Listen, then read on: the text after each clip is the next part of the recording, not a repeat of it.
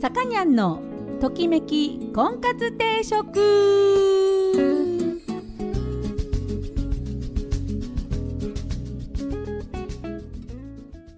はい皆さんこんにちは。えー、さかにゃんのときめき婚活定食が今週も始まりました、えー、私結婚相談所母大女オーナーのさかにゃんです、えー、毎度お聞きいただきありがとうございます。今週もよろしくお願いします。えー、っとですね最近寒暖差激しいじゃないですか。結構ね寒暖差でやられるんですよ。この体調。うん、気をつけてくださいね。私もこの体調管理この寒い寒くなっちゃったらね寒くなっちゃったらもうね体に何て言うんですか慣れが出てきたりとかあとほら今衣替えも中途半端なんですよ。ねえ。まだ半袖でもいい日もあったり 半袖にちょっと長袖を羽織ったらねちょうどいい日もあったりねね朝寒いけど昼暑いとかねいろんなこう日があるのでまだね夏物完全に片付けられないしかといってその冬物っていうかちょっと分厚いのがないとねちょっとなんかこう風邪ひきそうみたいなすごいちょっとか合わせていかないといけない。世の中に 世の中っていうかそのその日その日の、うん、その時その時の、えー、状況に自分が合わせていかないと快適なね状態にいられないという時期が、まあ、もうちょっとで寒くなっちゃうんだろうけどね今もう挨拶みたいにねなんか何着たらいいかわからないですねかなんかいう挨拶したりとかしますけど、うん、だからもうこれねあとあとね大事なのが大事なのがっていうかね最近服買ってないんですよ。いかんよねこう出かけないから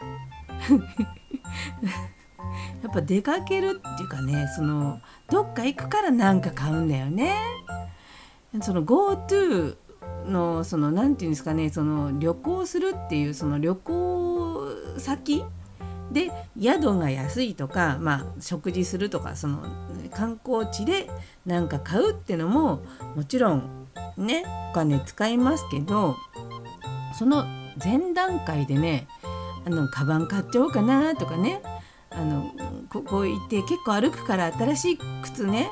いい靴履きやすいの買っちゃおうかなとかそういうなんかきっかけになるのがこう出かける。誰か違うなんかいつもじゃない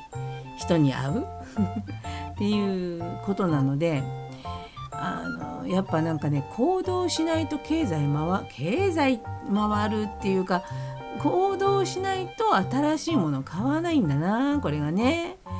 だからねあの GoTo キャンペーンがどうこうじゃなくてやっぱちょっとね行動範囲を皆さん少し広げましょう。自分も含めて広げましょう。ね。コロナをちゃんと対策してで動きましょう。ね。動かないと何も変わらないですからね。うん。コロナ怖いけどやっぱちょっとね今まで通りの状態だと何にも動かないので相当こう何て言うんですかねこう多分動かないとみんな肩とか凝るでしょ？じーっとしてると肩こりするでしょ？動かないってことはねやっぱ人間ダメになりますねやっぱね床ずれできちゃいますよ。ね心にも床ずれできちゃうので、えー、みんなどっか行ったりね動いたりしましょう。というわけで、えー、今日はですねその婚活のテーマは、えー、まず自分を知ろうという結構ね自分を知らない人多いんです自分を知らない人っていうか例えば趣味は何ですかって言っても趣味はありませんって答える人とかね結構いるんですよ。そういうことじゃやっぱりねなかなかちょっとあの会話が難しい会話というか新しい人と出会った時にその人のことを魅力的だって思ってもらいにくいのでまず自分はどういう人なのかっていうのを知るところから始めましょう。ね、出会う前に自分をどういうふうにこう何？知らない人にね自分のことを紹介する時に、えー、どう紹介するのがいいのかっていうのをねあの先にあの分かっといた方がお見合いにしてもねお見合いだけじゃなくてその新しい出会いがあった時にもちゃんとね自分のことを説明できるようになるので、ね、まず自分を知ることをやってみましょうという話をしたいと思います。で今日も音楽は G アルフィをかけたいと思います。えー、1984年に出ましたアルバム「ザ・ルネッサンス」からお届けしたいと思います。1曲目「真夜中を突っ走れ」。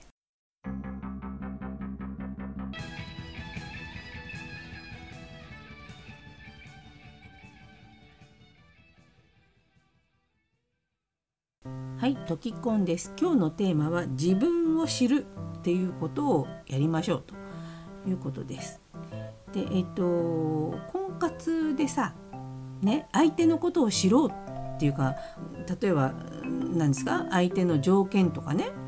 相手の、うん、身長とか体重とか趣味とかを知りたい知りたいっていう人いっぱいいるけど自分のことをさて話そうっていうことになった時になかなか自分のことをあのちゃんと分析できて分析っていうか分かってない人があの結構いらっしゃいますよ。でそんな時にはえっと、棚卸し自分の棚卸しっていうのをお話を聞いてさせていただくことがあるんですけれどもあのね自分の得意なことと苦手なこと自分の好きなことと嫌いなこと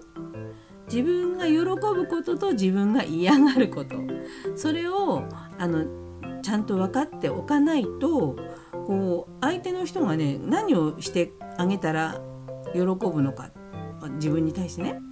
それもこうヒントも伝えられないということになります。なんでとりあえずね自分のことは自分が一番よくわかるわけだから自分のことを知るっていうことをやりましょう。自分が好きなことをやれば幸せになるでしょ気持ちが。だから自分の好きなことをやる嫌いなことはやらないっていうふうに、まあ、やらないっていうか仕事が嫌いだったらそれはねしょうがないけどでもどうやったらその嫌だなって思ってる仕事を好きになれるのかっていうのを自分が分かってれば変換できるわけですよ。ね。なんで、えーとまず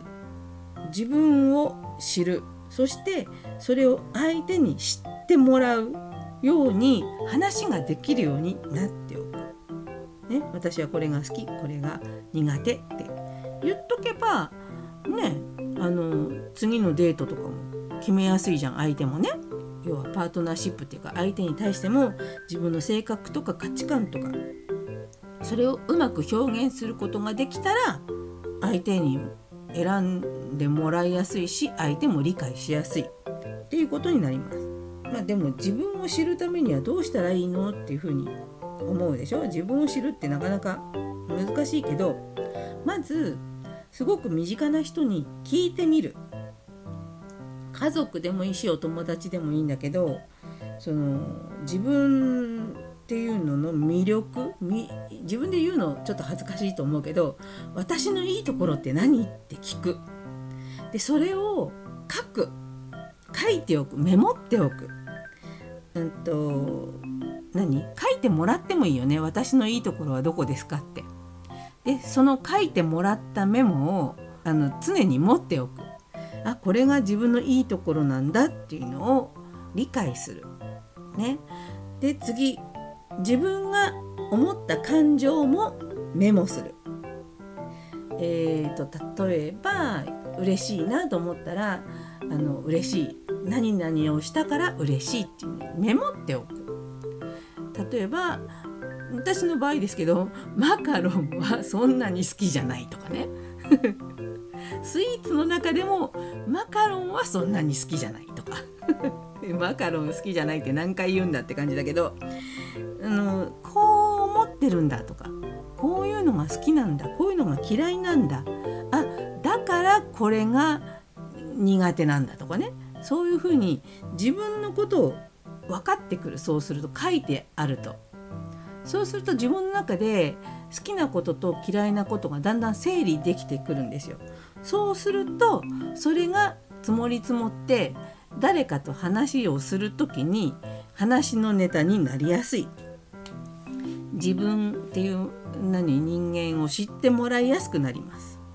そして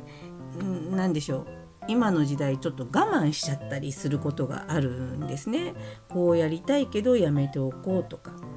うん、今コロナだからさ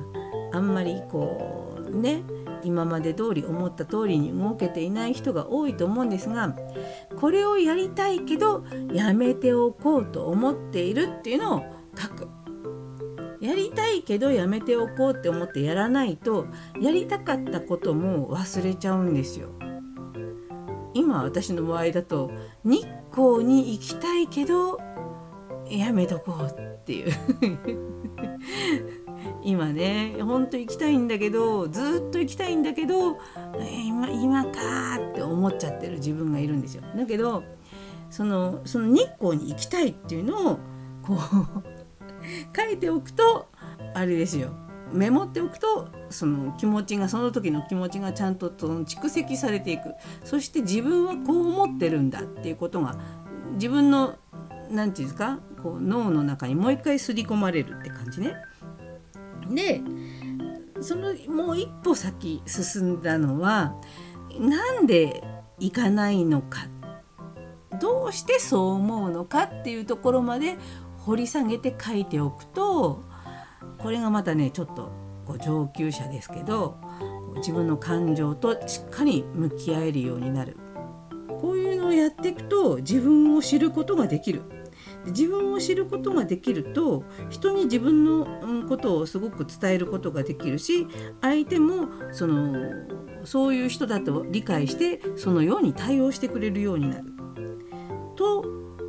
と、自己肯定感が上がっていくらしいんです。うん、自己肯定感が上がっていくと,、うんとどういういいことがあるかっていうと幸せをつかみやすくなる。こう自分を否定する人はねあのあんまりこう幸せじゃないよね生きていてもね。うん、やっぱ自己肯定力が強いとある程度こう楽しく生きられるんじゃないかなとせっかくね人生生きてるんだったらある程度楽しいなと思って生きる方がいいと思うので自分を知って自己肯定力を上げていく、えー、そういうことをすればえー、おのずと婚活にもねいい影響が出てくるんじゃないかなと思います。ということで今日はちょっとね真面目に語ってみました。分かりにくかったかな。まあでもまあ書きましょうメモねメモを取りましょう。自分が怒ったことね腹立ったこと嬉しかったことをメモっていきましょう日記だねうんはいではえー、今日もアルフィを特集しております。えー、ザ・ルネッサンスというアルバムから星空のディスタンス。